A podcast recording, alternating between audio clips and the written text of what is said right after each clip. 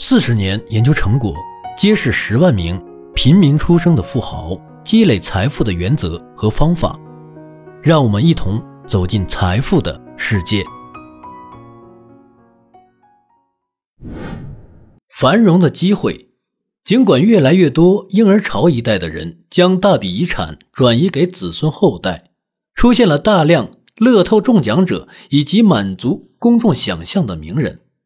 经济成功在我们国家与天上掉钱没有太多关系。此外，还有一部分人挥霍着他们的财富，实际上白手起家的百万富翁后代很少能维持其父辈们的经济成功。我们的研究通过以财务独立、早早退休群体为例，展示了通往经济成功需要具备的能力，即以不一样的眼光看待生活和钱。他需要自制力。和艰苦的工作，他需要了解自身优劣势、身处的环境以及市场。他需要分配资源的技巧，包括财务、情绪、认知和时间等。对于大多数的人而言，积累财富就要勤俭度日，不能追赶时尚潮流，不能听信装富的套路。换种角度看。其实就是管理好今天的高收入，以追求明天的自由。换言之，不要将六七位数的工资花在一栋房子上，而应该将大部分工资储蓄或投资起来。对于另外一部分人来说，就是运用情绪和认知资源去创造工作状态下的生活，从而拥有财务独立和自由。所有道路都需要勇气和坚持。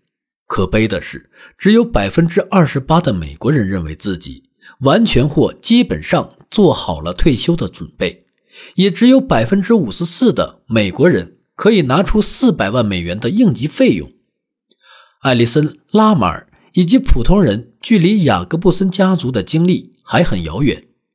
尽管市面上有关自助理财的书籍琳琅满目。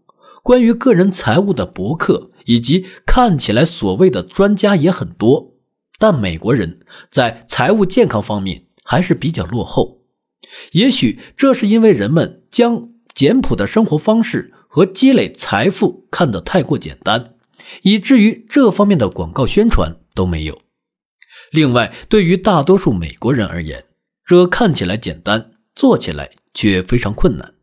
美国人都不怎么敢直视自己的花销，那些拥有中上收入的美国人更是如此。本节的内容到这里就结束了，感谢你的收听。如果喜欢，记得订阅和转发哟。我是小东北，让我们在下一节再见。